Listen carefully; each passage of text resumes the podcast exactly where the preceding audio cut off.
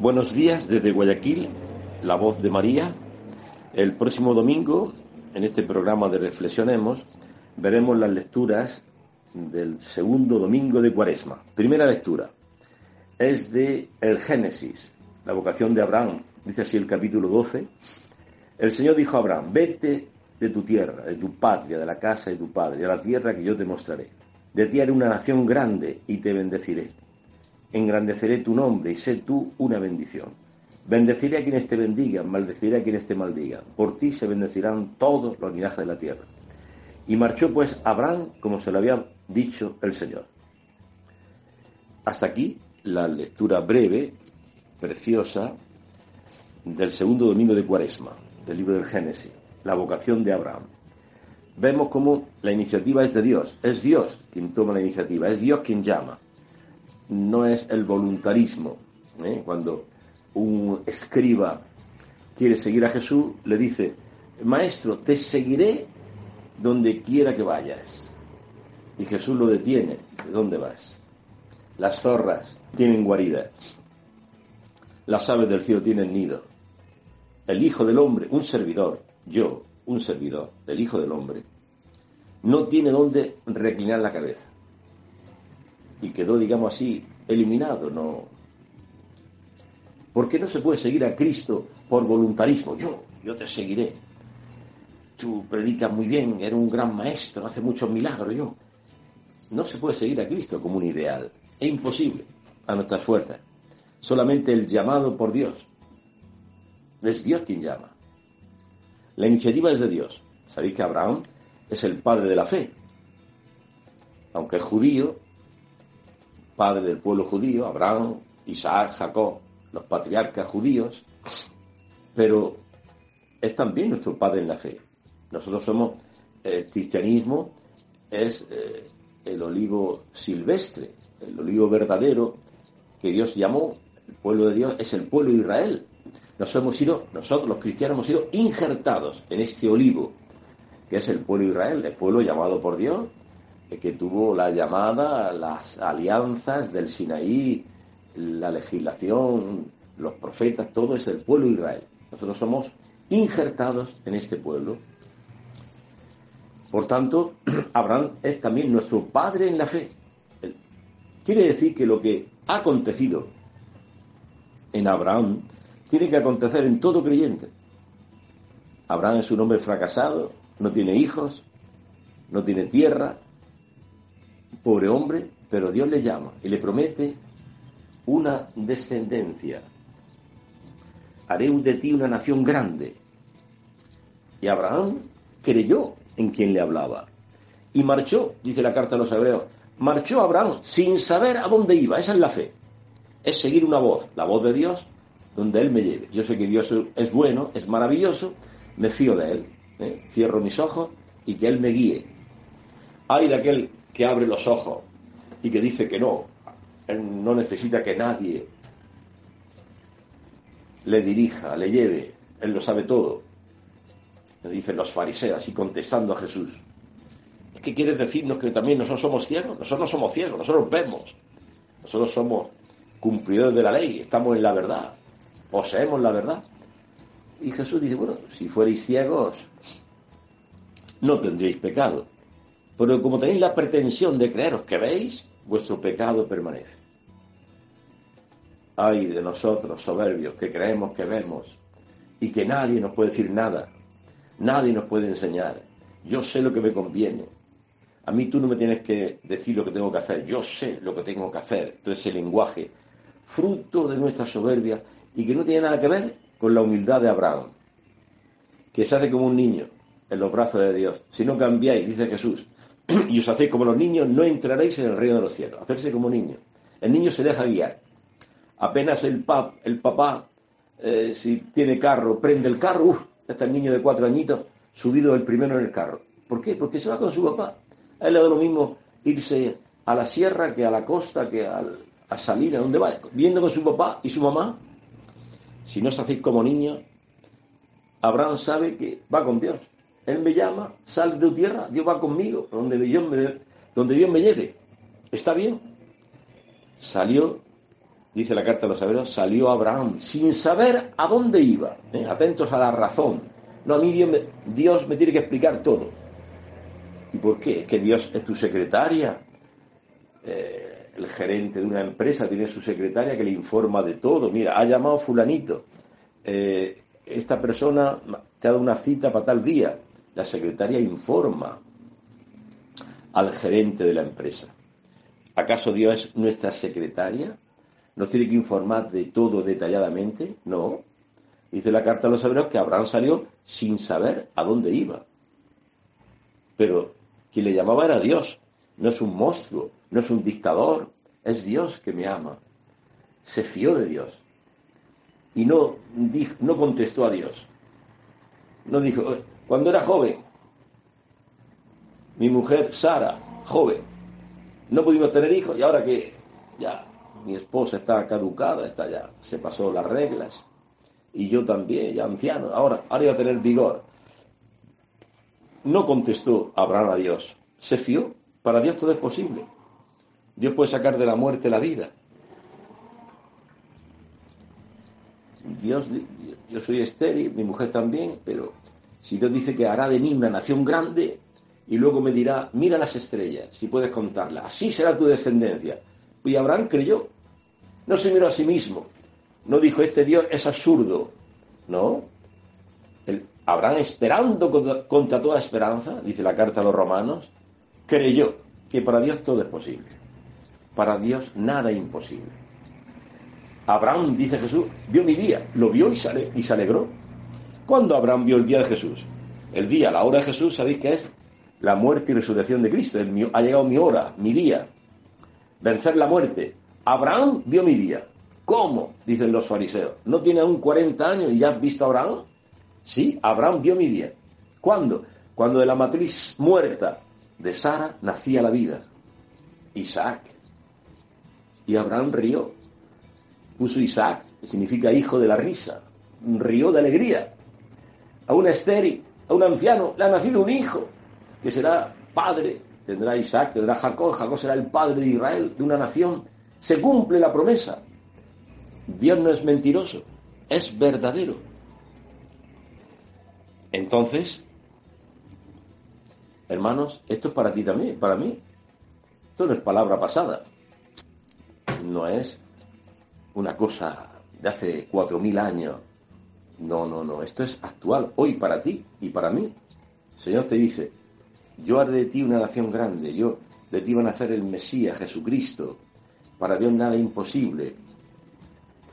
Eh, San Pablo dirá que esta descendencia es Cristo. No dice a tu descendiente, dice San Pablo, dice a tu descendencia. Le hago la promesa, la descendencia es Cristo. Eso promete Dios a Abraham. Eso te promete Dios a ti. Porque Abraham es padre de la fe. Lo que ha acontecido en él tiene que acontecer en todos los creyentes. De ti van a hacer Cristo de ese corazón estéril que tenemos, que no podemos amar, somos egoístas, que solamente pensamos en nuestro cuidado personal, en nuestras medicinas que tomar, en nuestro culto al cuerpo, en nuestro pensando, y si alguien se introduce en nuestra vida, eh, pues empezamos a gritar, a murmurar, a enfadarnos, porque somos estériles, como Sara, como Abraham, ancianos. Y Cristo nos promete que de esa esterilidad van a hacer Cristo. Dice San Pablo, Abraham, esperando contra toda esperanza, creyó. Y no cedió a la duda con incredulidad, sino que dio gloria a Dios, persuadido que poderoso es Dios para cumplir lo que promete. Y no solamente de Abraham, también nosotros, que creemos, dice San Pablo, aquel que murió por nosotros y fue resucitado para nuestra justificación. o sea que esta palabra está dicha para nosotros.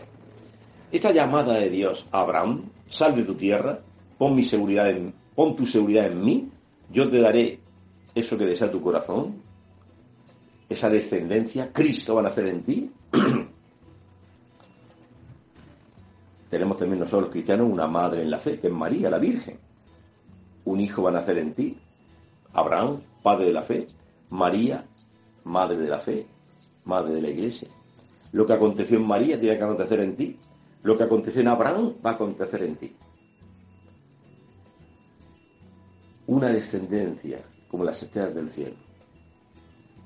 Cristo va a nacer en tu vida. Esta es la promesa que Dios te hace. No dudes. Abraham no dudó. Ante la promesa divina no se refugió en la duda. Creyó. Esperó contra toda esperanza. Ya anciano. Mi esposa estéril. Pero no dudó. Creyó en Dios. Creyó a Dios que le hacía la promesa. No lo mismo creer en Dios que creer a Dios. Creer en Dios hasta los demonios, dice el apóstol Santiago. También los demonios creen en Dios y tiemblan. No es lo mismo creer en Dios que creer a Dios. Abraham creyó a Dios, que le había hecho una promesa y la cumplió. No se trata solamente de ser creyente. ¿eh? Mucha gente dice que cree en Dios. ¿Y qué, me dices con eso? También los demonios creen en Dios ¿eh? y tiemblan. O sea, no tener... Y el cura de Ars, atento, a ver si tienen la fe de los demonios que creen en Dios y tiemblan. Y yo creo en Dios, uy, pero tengo miedo. Este bultito puede ser un cáncer, me voy a morir. ¿Eh? cree en Dios, pero tiene miedo. tememos, como los demonios. Creen en Dios y tiemblan. Aquí lo que se trata es de creer a Dios, que te hace una promesa como se le hizo a Abraham. Deja todo, o sea, ponte en manos de Dios. No pongas por encima de Dios nada, ni la familia, ni el trabajo, ni el dinero. ¿Eh? Luego dirás, Dios, este mismo Dios dirá, no a un hombre, Abraham, a un pueblo entero, escucha Israel, en el monte Sinaí. El Señor es el único Dios, el único. Abraham era politeísta cuando venía de, su tierra, de Ur, de Caldea, era politeísta. Dios lo fue purificando poco a poco y se le pareció el Dios verdadero. Este Dios luego se parece a un pueblo entero. Yo soy el Señor tu Dios.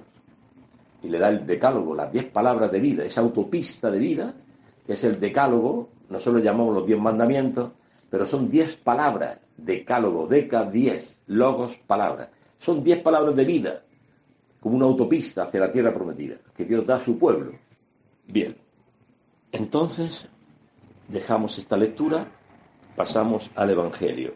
El Evangelio del domingo, segundo domingo de Cuaresma, dice así, se llama la transfiguración, Seis días después tomó Jesús consigo a Pedro, a Santiago y su hermano Juan, lo llevó aparte a un monte alto y se transfiguró delante de ellos, su rostro se puso brillante como el sol y sus vestidos se volvieron blancos como la luz.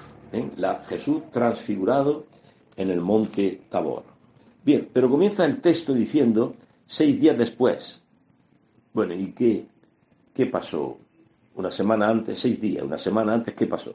Pues veremos cómo en este Evangelio de la Transfiguración, Pedro está asombrado y dice a Jesús, hagamos tres tiendas. Qué bueno es estar aquí. Hagamos tres tiendas. ¿Por qué? ¿Por qué seis días después? O sea, una semana después, ¿por qué? ¿Y por qué hacer tres tiendas? Todo esto nos lleva a buscar las raíces hebreas, las fiestas hebreas. Jesús, como judío, de madre judía, eh, es respetuoso con las fiestas judías. Entonces, una semana antes, en Israel, es el Yom Kippur, donde el sumo sacerdote, un día de ayuno absoluto para todo judío, eh, que iban al templo y en el templo, pues, eh, el sumo sacerdote entraba atado con una cadena, el pie, pues si se, se, desmayaba, se desmayaba ya en el Santa Santoro, en la parte más santa del templo de Jerusalén. El templo de Jerusalén tenía el ático, el pórtico de los gentiles, luego tenía el santo, estaban los sacerdotes oficiando los sacrificios, y luego al fondo estaba el santo de los santos, que ahí solamente podía entrar el sumo sacerdote una vez al año, pronunciando el nombre divino, el nombre de Yahvé en voz baja. Era tan santo este lugar que tenía, que tenía que entrar atado con una cadena, porque si se desmayaba o le daba un infarto allí nadie podía entrar, tenía que arrastrarlo. Entonces, ese día del Yom Kippur, Jesús se lleva al nuevo Israel, que es el germen de la futura iglesia, los doce apóstoles, a Cesarea de Filipo, y le arranca al pontífice de este nuevo Israel, que será el príncipe de esta iglesia, el primado de Pedro, Pedro, eh, le arranca el, nombre divino, así como el sumo sacerdote en Jerusalén está pronunciando el nombre divino, también ante el verdadero templo de Dios, que es Jesús, el nuevo pontífice de este pueblo, la iglesia, Pedro dirá, tú eres el Mesías, el Hijo de Dios vivo. O sea que dos templos, el de Jerusalén y el templo verdadero, que es Jesucristo. Es el, él es el templo de Dios. Dos pontífices, el del Antiguo Testamento en el Santa Santorum pronunciando el nombre divino en voz baja. Y el nuevo pontífice este nuevo pueblo, la iglesia, pronunciando el nombre divino. Tú eres el Mesías, el Hijo de Dios vivo. Hay un paralelismo. ¿eh? El Yom Kippur, en la fiesta del Yom Kippur, donde los judíos confesaban sus pecados, etc. Bueno, el Evangelio de esta semana dice que una semana después, seis días, ¿qué se celebra una semana después en Israel, después del Yom Kippur? La fiesta de las tiendas. Todo judío hacia la terraza de casa, una pequeña tienda descubierta por arriba, para mm, reproducir las etapas del desierto, cuando el pueblo de Israel iba en tiendas caminando hacia la tierra prometida. Se llama la fiesta de las tiendas. Por eso Pedro, que también es judío, como Juan y Santiago, le dicen a Jesús, que también es judío, qué bien se está aquí, en el monte Tabor. Siquiera haremos tres tiendas. ¿Por qué dice tres tiendas? para Moisés, para Elías y para Jesús. Hagamos tres tiendas. Es que era la fiesta de las tiendas. ¿Y la fiesta de las tiendas cómo acaba en Israel? Con la entronización del rey como hijo de Dios. Por eso se oye en el monte Tabor la voz del Padre que dice, este es mi hijo, escuchadle. O sea, Dios entroniza como rey de este nuevo Israel a Jesús. Él es mi hijo amado. Mi hijo amado Escuchadle, Él es el rey. Es la entronización del rey. Dios mismo entroniza a su hijo como rey del nuevo Israel, que es la iglesia. ¿Eres rey? Sí, soy rey. Para esto he nacido, para dar testimonio de la verdad. Preguntó Pilato a Jesús, ¿eres rey? Sí, soy rey. Y lo quiere aclamar rey y se escapa. ¿Por qué? Porque Jesús no obedece al plan del pueblo. Jesús obedece el plan de Dios que quiere salvar al pueblo, pero por los caminos de la cruz, no por el camino del triunfalismo, de las armas, de, expulsar a los romanos con la guerra y todas esas cosas. No, ahí Jesús no entra, porque no es el mesianismo que le encarga su padre. Bueno, entonces, ¿qué significado tiene para nosotros la transfiguración del Señor? San Juan Dávila dirá que todo sacramento en la iglesia es una experiencia tabórica, donde se hace presente el tabor. ¿Por qué? Porque somos transfigurados con Cristo en nuestra cabeza. En los sacramentos, por ejemplo, hablando del gran sacramento de la Eucaristía, ahí Cristo se transfiguró. Su rostro se puso brillante como el sol y su vestido blanco como la nieve. Pero tú también, en la Eucaristía, comiendo el cuerpo de Cristo, vienes transfigurado, divinizado. No solamente la cabeza, Cristo, también su cuerpo, que es la iglesia. Por eso ¿Cómo debemos celebrar la Eucaristía? ¿Con qué respeto? Algunos están hablando y chateando a veces con el celular. Dios mío. No comprendemos la dimensión de los sacramentos, que son todos experiencias tabóricas, dice San Juan de Ávila. Somos transfigurados con Cristo en nuestra cabeza. Bueno, ¿y, y, por qué hace esto Jesús? Bueno, pues los, los padres de la Iglesia están todos de acuerdo. Aquí si leemos, por ejemplo, a San León Magno, lo tengo aquí delante, dice en su sermón 51, dice, se necesitaba que los apóstoles concibieran verdaderamente en su corazón esta fortaleza y esta feliz firmeza. ¿Qué cosa? Pues que no tremaran, no se llenaran de miedo delante de la dureza de la cruz, que debían tomar, porque Jesús le había dicho, si alguno quiere ser discípulo mío, tome su cruz y sígame. Entonces, eh, Jesús, cuando Pedro dice, tú eres el Mesías, el Hijo de Dios vivo, Jesús le dice, yo te digo tú eres Pedro, soy esta piedra de mi iglesia. Y cuando dice que él tiene aquí, el mesianismo que él trae no es el del pueblo, que es nacionalista y bélico, de expulsar a los romanos, de hacer Israel una nación grande, ¿no? tú dices, Pedro, que yo soy el Mesías, esto te lo ha revelado mi Padre. Pero yo te digo a ti que el mesianismo que me encarga mi Padre no es el que tú estás pensando ni el que piensa el pueblo. Porque el Hijo del Hombre va a sufrir mucho. Va a ser rechazado, clavado en una cruz. Y al tercer día resucitará. Entonces cuando Pedro dice, ¿cómo? No puede ser. Y entonces Jesús le dirá, apártate de mí, Satanás. Tú piensas como los hombres, no como Dios. Y si alguno quiere venir en pos de mí, eso le dijo Jesús a Pedro, Satanás, pero al resto de apóstoles le dijo también, y si queréis seguirme a mí, no la ideas del pueblo, que está equivocado, porque el pueblo normalmente lo que quiere ayer, hoy siempre es pan y circo, pan, seguridad, tener las cosas todas seguras, y circo, diversiones. Pan y circo. Lee la historia primitiva. ¿Qué quería el imperio romano? El clamor del pueblo era pan y circo. Eso le pedía a los emperadores. Pues se hacían en todas las ciudades grandes coliseos.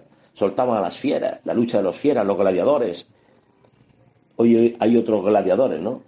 Los deportistas, una copa del mundo, la copa de no sé qué, la, la pasión, el deporte. Circo, circo, ¿eh? El pueblo quiere circo. Carnavales, tantas cosas pornografía, fiesta, fin, el weekend, ¿eh? trago, trago. Entonces Jesús dirá, tú me has dicho, Pedro, que soy el Mesías, está bien, así es, esto te lo ha revelado mi Padre, pero yo te digo, le da el mandato, te daré las llaves del reino de los cielos, tú eres Pedro, soy esta piedra, edificaré mi iglesia, y, pero sabed una cosa, si me llaméis Mesías tenéis que entrar en mi plan, que es el de Dios, no en el plan que está esperando el pueblo, porque cuando multiplica los panes y los peces lo quieren aclamar como rey. Dice, este es el rey que, que nos conviene, nos llena de pan, la barriga, nos llena de seguridades, hagámoslo rey, y Jesús escapa. Entonces, mirad, si queréis seguirme, tenéis que entrar en la mentalidad que el Padre me ha, me ha anunciado, me ha mandado, que es morir el inocente por los culpables para llevar la humanidad a Dios. ¿Ustedes quieren seguirme? Pues si alguno quiere seguirme, que se niegue a sí mismo, que tome su cruz y me siga. Entonces los apóstoles se quedan, madre mía, la cruz.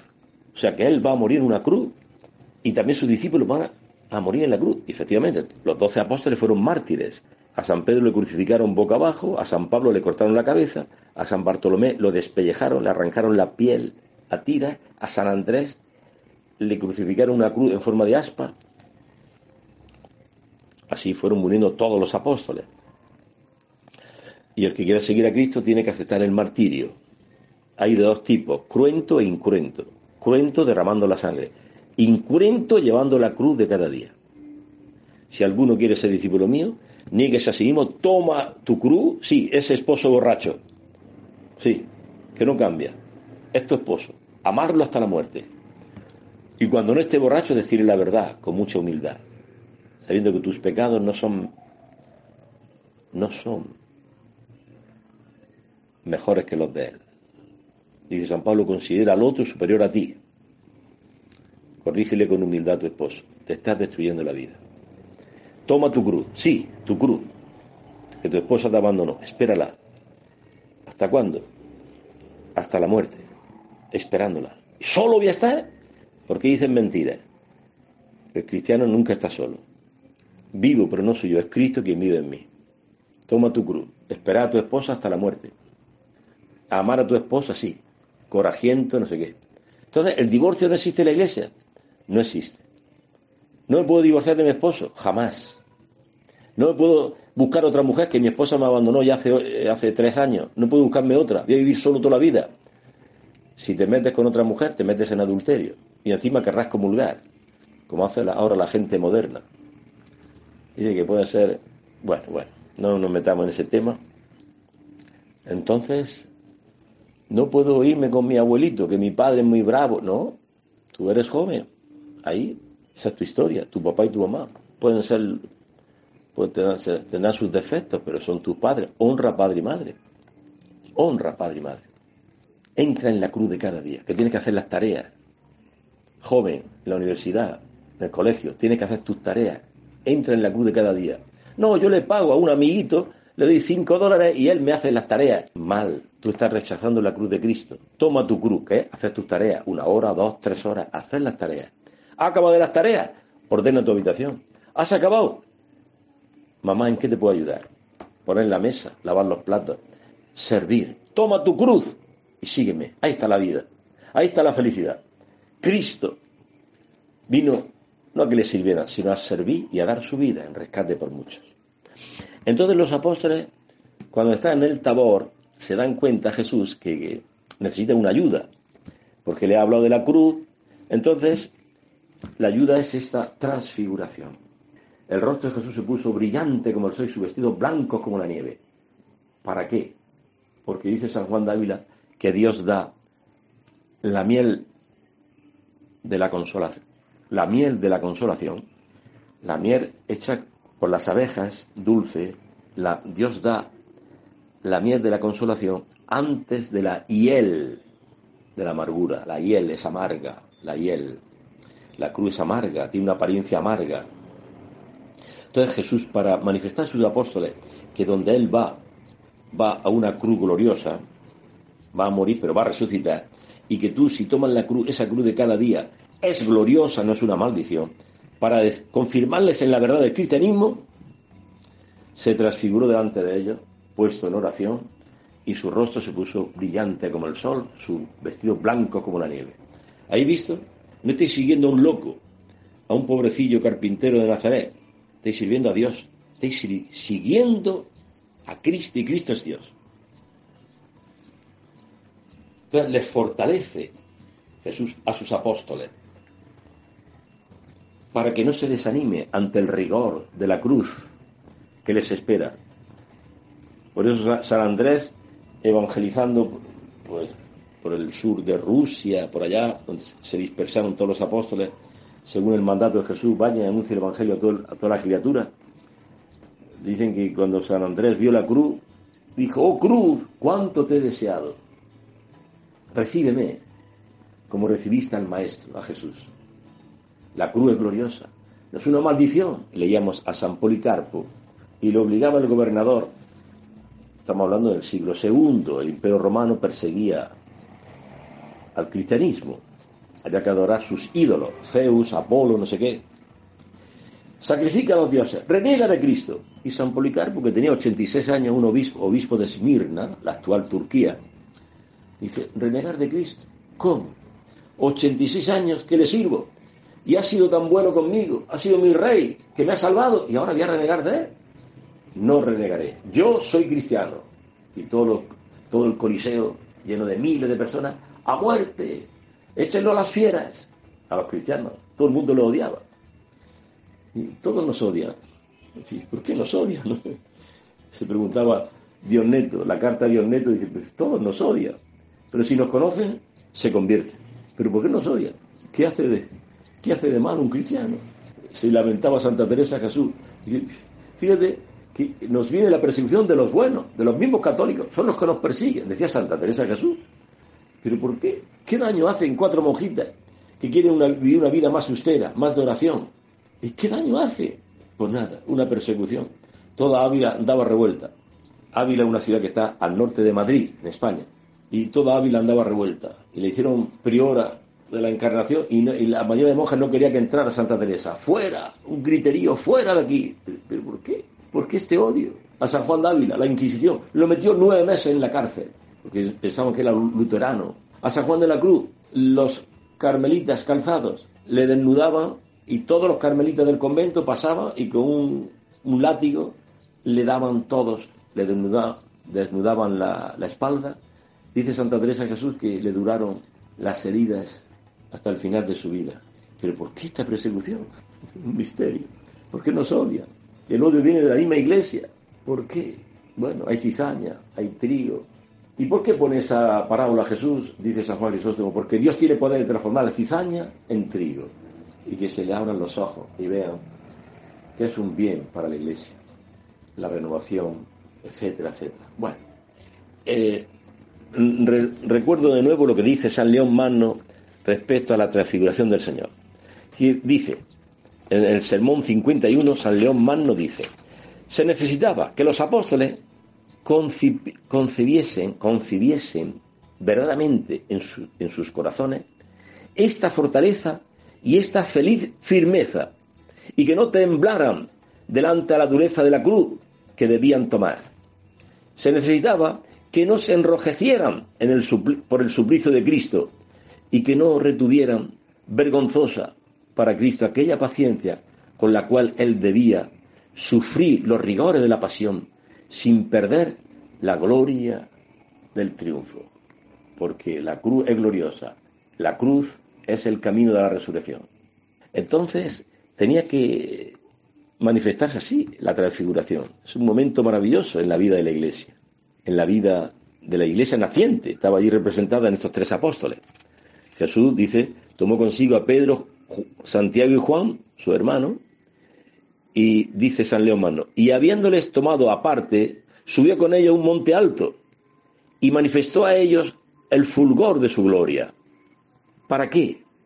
Para que ellos comprendiendo la majestad de Dios que estaba en Luis, porque todavía ignoraban la potencia de aquel cuerpo que escondía la divinidad. Es que aquel cuerpo del carpintero de Jesús de Nazaret, humilde, pobre, escondía la divinidad. Pero en el tabor se manifestó también la divinidad. Ah, entonces esto es distinto, esto cambia porque eh, eh, cuando vayamos a la cruz tenemos que saber que, que la cruz es gloriosa, que Cristo es Dios, que no es un loco, como pensaban sus familiares, que estaba loco, y fueron a buscarlo.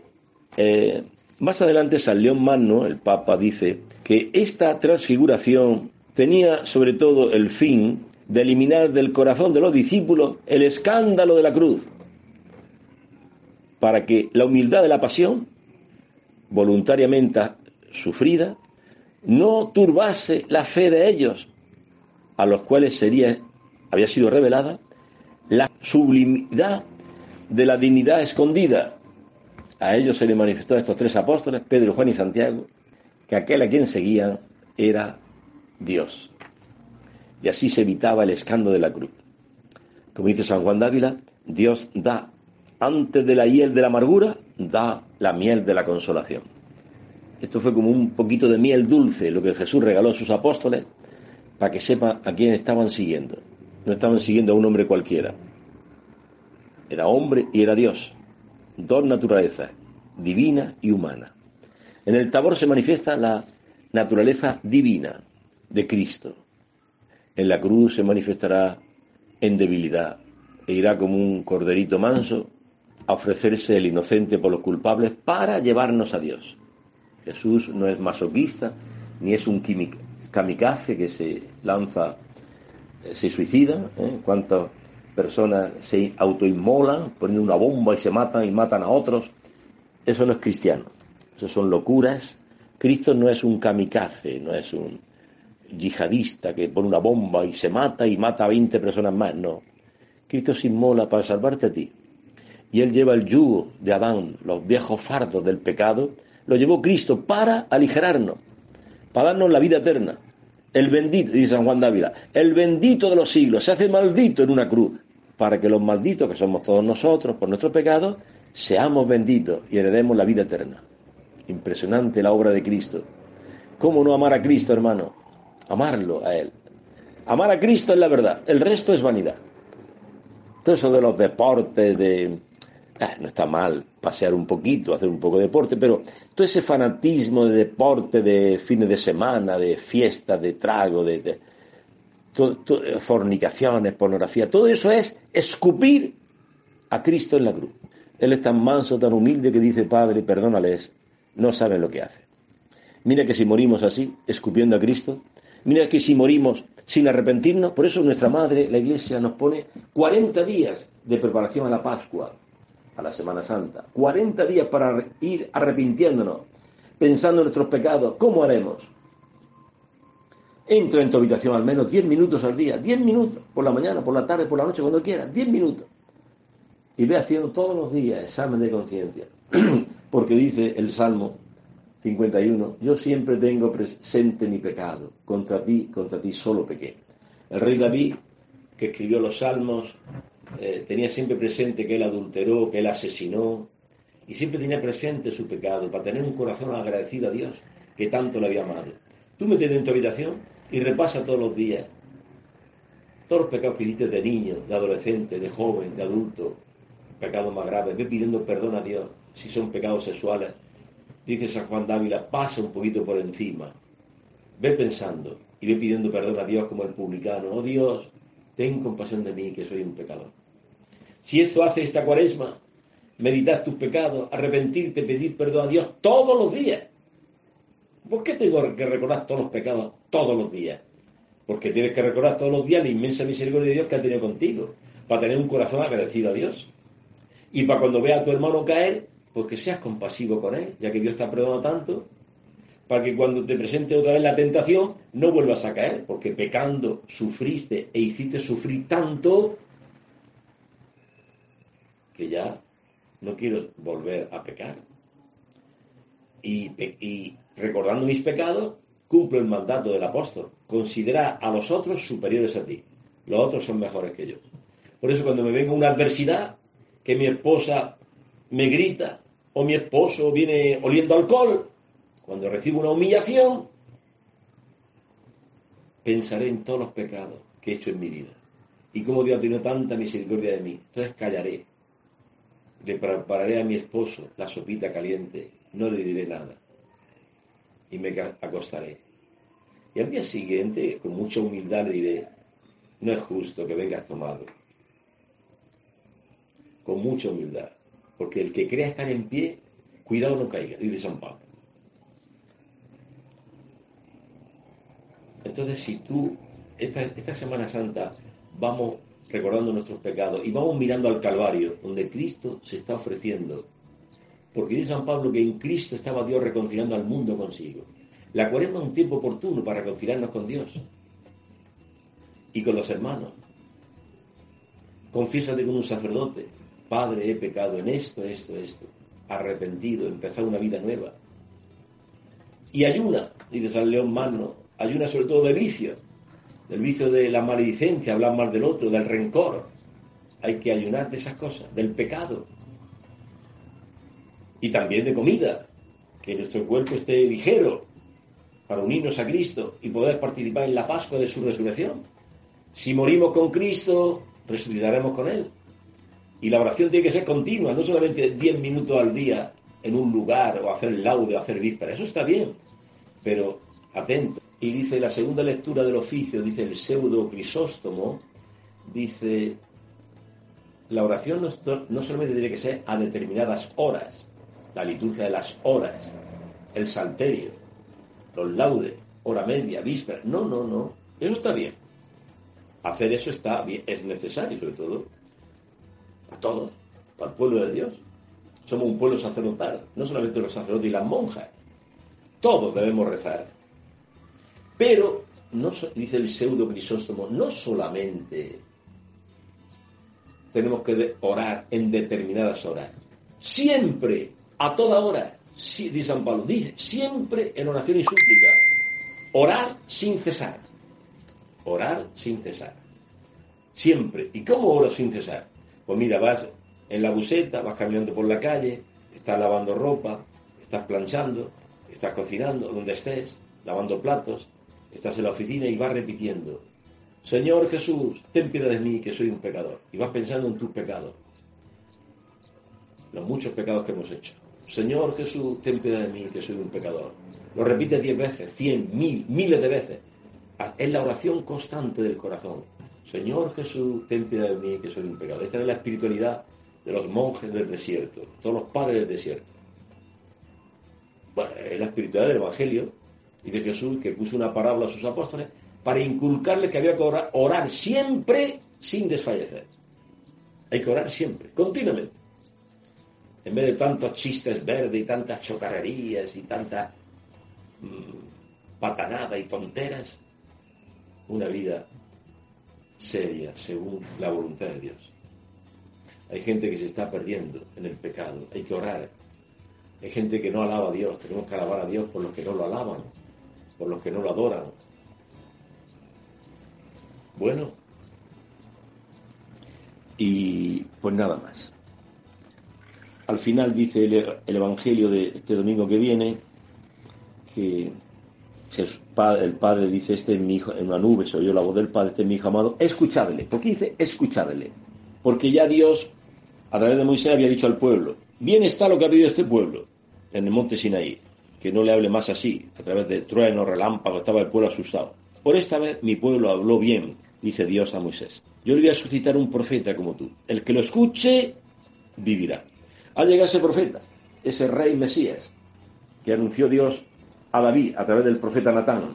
Uno de tus entrañas se sentará en tu trono y su reino durará para siempre, eterno. Ha llegado ese rey Mesías, es Jesús de Nazaret. Por eso el Padre lo confirma. Este es. Escuchadle, ¿eh? Adán, Jesús es el nuevo Adán. El viejo Adán escuchó al demonio, Eva escuchó al demonio. Y mira las consecuencias del Adán y Eva, del pecado. Míralas, guerras, aborto, adulterio, mafia, drogas, secuestro. Mira el mundo. Porque Adán y Eva escucharon, porque Adán y Eva somos tú y yo, hemos pecado. Ahora hace falta la conversión, volvernos al Señor. No estamos pensando en vacuneros, en sicarios y gente en la cárcel que se mata aquí en Guayaquil. Un momento. Tiempo de cuaresma, piensa en tu conversión personal, que tengo que dejar de ser Dios. ¿eh? Una de las ramas de la soberbia es, el soberbio se escandaliza cuando no se toma en cuenta. ¿eh? Se pone furioso cuando no se la toma en cuenta. Eh, eso nos pasa a todos los soberbios. Tenemos que convertirnos, hermano. Somos polvo y ceniza. Hace unos días recibimos la ceniza para demostrar ante Dios que somos polvo y ceniza y al polvo volveremos, eh, que es inevitable la muerte, entonces vamos a, seguir en el rencor, en la soberbia, gritando, insultando, matando con la boca. Escuchad a mi hijo, dice el Padre. Él es mi hijo. Escuchadle a él. No escuchar al demonio que te dice que tú eres Dios y que el otro no hace lo que tú quieres por eso le gritas, le insultas, lo utilizas como si fuese un objeto al otro, como si fuese tu criado. Tiene que hacer lo que tú dices y si no, aparece la trompa, no se habla, se tienen rencor, se gritan. Uy, Dios mío. Eh, la cuaresma es un tiempo para dejar de ver la paja ajena y ver nuestros propios pecados. He pecado. Un tiempo la cuaresma estupendo para ayunar, unirnos a Cristo, ayunando, privándonos de comida, ayunando sobre todo de vicio y de pecado, ir a reconciliarte con tu hermano. Tu hermano te debe 300 dólares. Tu vecino te debe 300 dólares porque se iba a operar de emergencia a su mujer, él no tenía plata y te pidió, te lo daré, te lo daré, pero se ha pasado un año y no te lo da. Dice el Evangelio, perdonad y seréis perdonados. Vete donde el vecino. Vecino, ¿te acuerdas que te di 300 dólares hace un año? Y él agacha la cabeza, avergonzado. Sí, sí, es verdad, vecino. Estoy sin trabajo, no he podido, ten paciencia. No, no, tranquilo, levanta la cabeza. Hoy un día bonito para mí y para ti. Voy a hacer un buen negocio contigo te perdono. Porque a mí el Señor me ha dicho que también me perdona todos los pecados. Perdonad y seréis perdonados. Todos los pecados que has hecho. Si tú perdonas a tu hermano, Dios se olvida de todos tus pecados. Entonces quiero perdonarte los 300 dólares, te los perdono, tranquilo. Yo hago hoy el mejor negocio. Porque a mí, a mí Dios me va a perdonar todos los pecados que he cometido. Perdonad y seréis perdonados. Eso es evangelio puro, el sermón de la llanura de San Lucas. Es tiempo de reconciliación, con la cuaresma, con Dios y con el hermano. Vete, lleva un regalo a tu suegra, que hace años que no pisa su casa, o el vecino. Lleva un regalo, una librita de camarón, una funda de naranjas, llévale algo. Vecino, venga a perdón, soy un soberbio. Reconcíliate con tu hermano, ante ya la Eucaristía. Reconcíliate con Dios. ¿Cómo me reconcilio con Dios? búscate un sacerdote y arrepentido dile, tus pecados. En este tiempo de cuaresma, al menos, haz una confesión que te prepare a la Pascua, a la Semana Santa maravillosa. Bien, pues el Padre Dios nos manda a todos que escuchemos a Jesús y que no escuchemos al demonio. El demonio te invita al placer, ¿eh? a darte culto al cuerpo, siempre pensando en tu eh, cuidado personal, y nos olvidamos del pobre. ¿Y quién es el pobre? El prójimo. ¿Quién es? El que te necesita. Da limosnas. Esta cuaresma intensifica la de limosna. Más limosna a los pobres. Uy, ¿qué hará con el dinero ese? ¿A ti qué te importa? La limosna es una ayuda para nosotros, para frenar la avaricia. Somos avaros. Entonces, ese fardo que llevamos de la avaricia, del dinero, nos ayuda desprendiéndonos. Limosna para los pobres. Oración, ayuno, son armas maravillosas que no te la va a dar la televisión. No te la va a dar las redes sociales. El cuento, el chisme. La gente pierde el tiempo ahí, dándose culto a sí mismo, publicando cosas, fotos suyas. Ay, dice algunos jóvenes, me han dado el like. Solamente 10 personas. Oh, está deprimido porque él esperaba que 200 personas le dijeran me gusta esa foto, pero solamente, oh, y a mi amiga le dan 80 likes, o 100, a mí me dan 3. La envidia, la soberbia, el ser el centro. Deja las redes sociales, esa porquería. Coge la Biblia, ponte todos los días a leer la palabra de Dios, a preparar la palabra de Dios por las casas con los hermanos, a celebrar la palabra de Dios. Ay, Dios mío, ojalá fueras frío o caliente, dice el Apocalipsis, pero como eres tibio te voy a vomitar de mi boca, dice el Señor. Que no, nos, que no nos vomite el Señor, convirtámonos hermanos, porque hay que correr, dice San Pablo, corran en el estadio para conseguir el premio. O sea, no hay que correr para llegar los segundos, terceros, los últimos. Hay que correr para conseguir el premio. El primero. A ver quién es el primero en perdonar a su hermano. A ver quién es el primero en el matrimonio a pedir perdón a la esposa o al esposo. A ver quién es el primero. A ver quién es el primero en casa en lavar los platos, en barrer, en, en servir. Sí, di horas de trabajo en la empresa y llego a casa y sigo sirviendo. A los hijos, ayudándoles en las tareas, a la esposa, en la cocina. Eh, servir. Cristo venía a servir, a dar su vida en rescate por muchos. Bien, hermano, hemos llegado al final. Hasta el próximo día, Dios mediante.